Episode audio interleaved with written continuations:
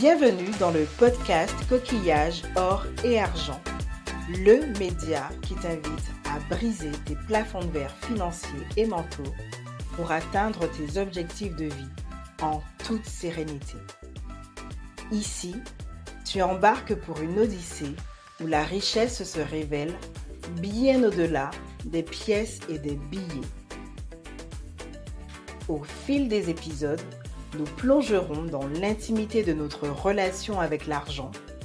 Nous décortiquerons les limites que l'on s'impose à soi-même. Mais surtout, nous mettrons en lumière l'importance de prendre soin de ses finances au quotidien, car l'argent, sujet encore trop tabou dans nos sociétés, a une influence parfois délicate sur notre mindset, notre bien-être et nos projets de vie. Alors, que tu sois en voiture, dans les transports, au bureau, à la plage, chez toi ou même dans les bois, ce podcast est ton refuge sonore. Et chaque semaine, il t'enrichira grâce à un nouvel épisode, solo ou avec invité, de quoi t'ouvrir les portes de la richesse et de l'abondance. Bienvenue à bord du podcast Coquillage, or et argent. Nous voici donc pour un nouvel épisode captivant. Je suis Éléonore, ton hôte, et aujourd'hui, nous allons plonger dans un sujet qui me semble assez crucial en ce début d'année. La définition de ses objectifs de vie, bien plus puissants de simples résolutions de nouvelle année. Oui, je sais que tu t'attendais à ce que l'on parle d'argent, qu'on rentre directement dans le vif du sujet. Et là, tu te rends compte que je te fais encore mijoter. Mais savais-tu que comme pour un bon plat, la cuisson lente permet aux arômes et aux épices de se mélanger, de se développer et de donner un goût unique et incomparable au plat. Eh bien, c'est la même chose ici. Cet épisode est primordial quand on souhaite bâtir des objectifs de vie de manière durable. Pour cela, je te donnerai les étapes qui m'aide au quotidien, la dernière me semble vraiment la plus importante. Donc, si possible, reste jusqu'à la fin.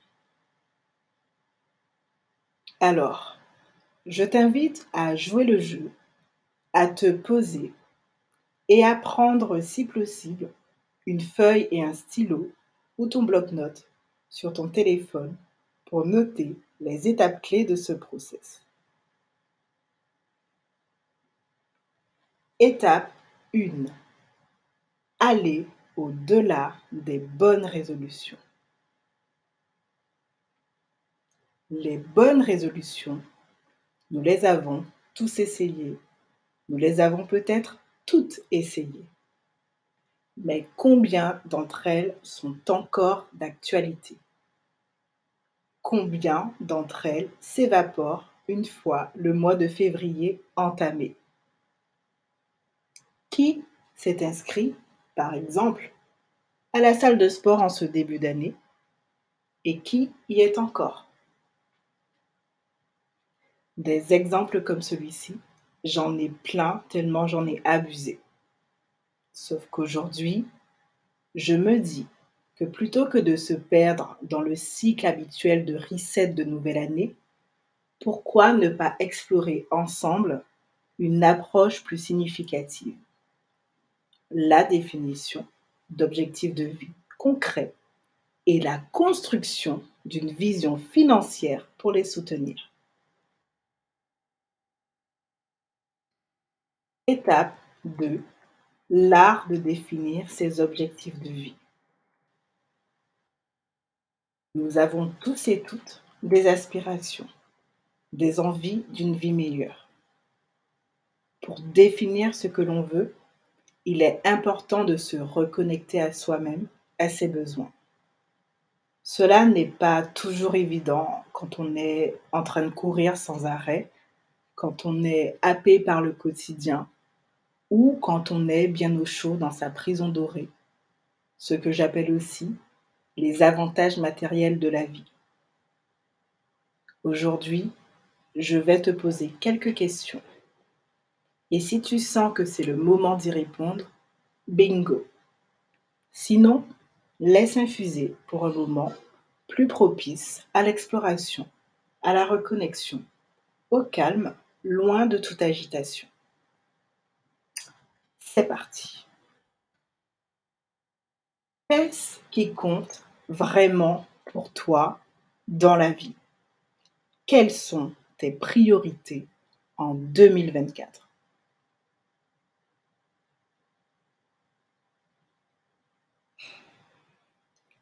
Quels sont tes rêves, tes aspirations profondes, ton idéal de vie?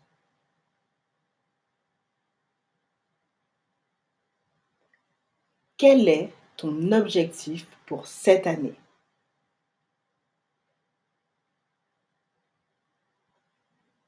Quelles sont tes motivations? Quel est ton pourquoi?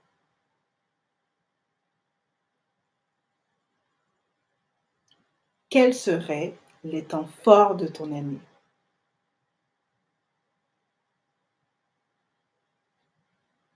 Et enfin, pose une intention, un mot qui définirait bien ton année.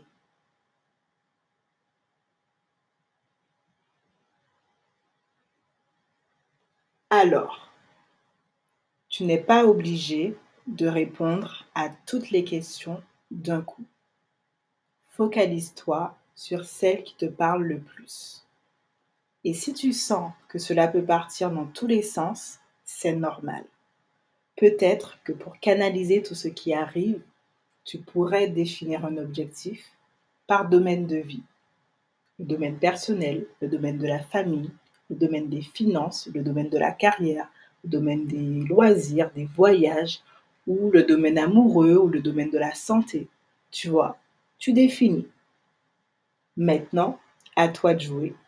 Et n'hésite pas à faire une pause, si besoin, pour prendre le temps de réfléchir, d'écrire et de revenir dessus. Étape 3 la puissance de la méthode SMARTF. Maintenant que tu as posé ton objectif, on va le rendre plus concret, car plus tes objectifs seront précis, plus il sera facile de les poursuivre avec détermination. Pour cela, on utilisera les célèbres critères SMART et au-delà de l'aspect smart, intelligent de cet acronyme, voici ce qu'il signifie. S pour spécifique. M pour mesurable. A pour atteignable. R pour réaliste. T pour temporel ou limité dans le temps. Je vais quand même te donner un exemple concret, plutôt orienté business, car c'est le monde que je côtoie au quotidien. Par exemple, tu me dis, je souhaite faire grossir mon business. Je te dirai, c'est très louable, mais très imprécis. Que veux-tu exactement? Grossir ou grandir? Car ce n'est pas du tout la même dynamique. Grossir à quel niveau? Plus de clients, de chiffre d'affaires, de gens dans ton équipe, de partenaires, etc. Tu as compris l'idée. Il y a plusieurs axes pardon, pour grossir. Comment vas-tu mesurer cela? Chiffre d'affaires, volume, as-tu déjà quelques résultats comme point de comparaison? Et avec quels moyens humains ou technologiques vas-tu aller chercher cette ambition, cet objectif? Quand souhaites-tu le réaliser? D'ici deux jours? Dans trois mois, dans un an, dans dix ans, tu vois, il faut être précis dans sa demande. C'est très important. Et par exemple, cet objectif qu'on a pris comme exemple, tu peux le changer, le transformer en je souhaite doubler mon chiffre d'affaires en faisant passer le taux de conversion de mon site internet de 2 à 4% en 6 mois grâce à du contenu original et de meilleure qualité. Tu vois, il y a quand même beaucoup plus de précision dans cet objectif. Je vais te démontrer comment. Il est spécifique. Accroître le taux de conversion grâce au contenu. Il est mesurable car on veut faire passer le taux de conversion de 2 à 4 Donc on a un point de départ.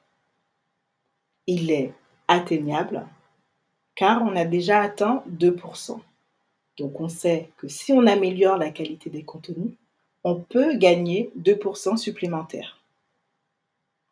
Il est réalisable ou pertinent car effectivement, accroître le taux de conversion assure une transformation des visiteurs en clients, ce qui est positif pour les ventes de ton entreprise. Et donc, ça augmente effectivement ton chiffre d'affaires. Et puis, ben, il est temporellement défini car le délai pour réaliser l'objectif est de six mois. Tu vois, voici comment on construit un objectif SMART. Sauf que moi, je t'ai dit SMARTF et non SMART.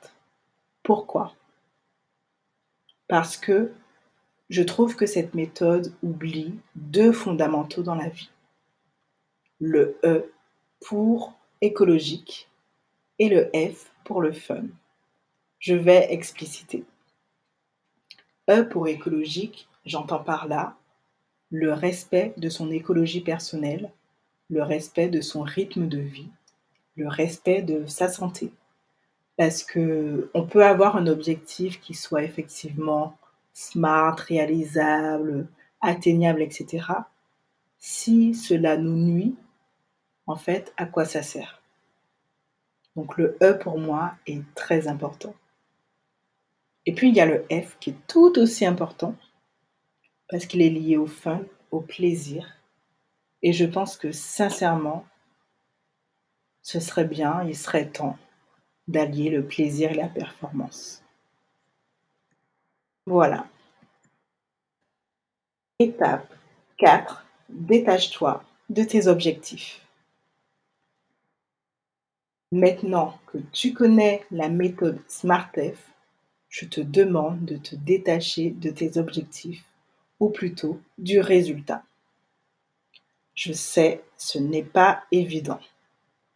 En fait, la construction des objectifs est importante pour avancer.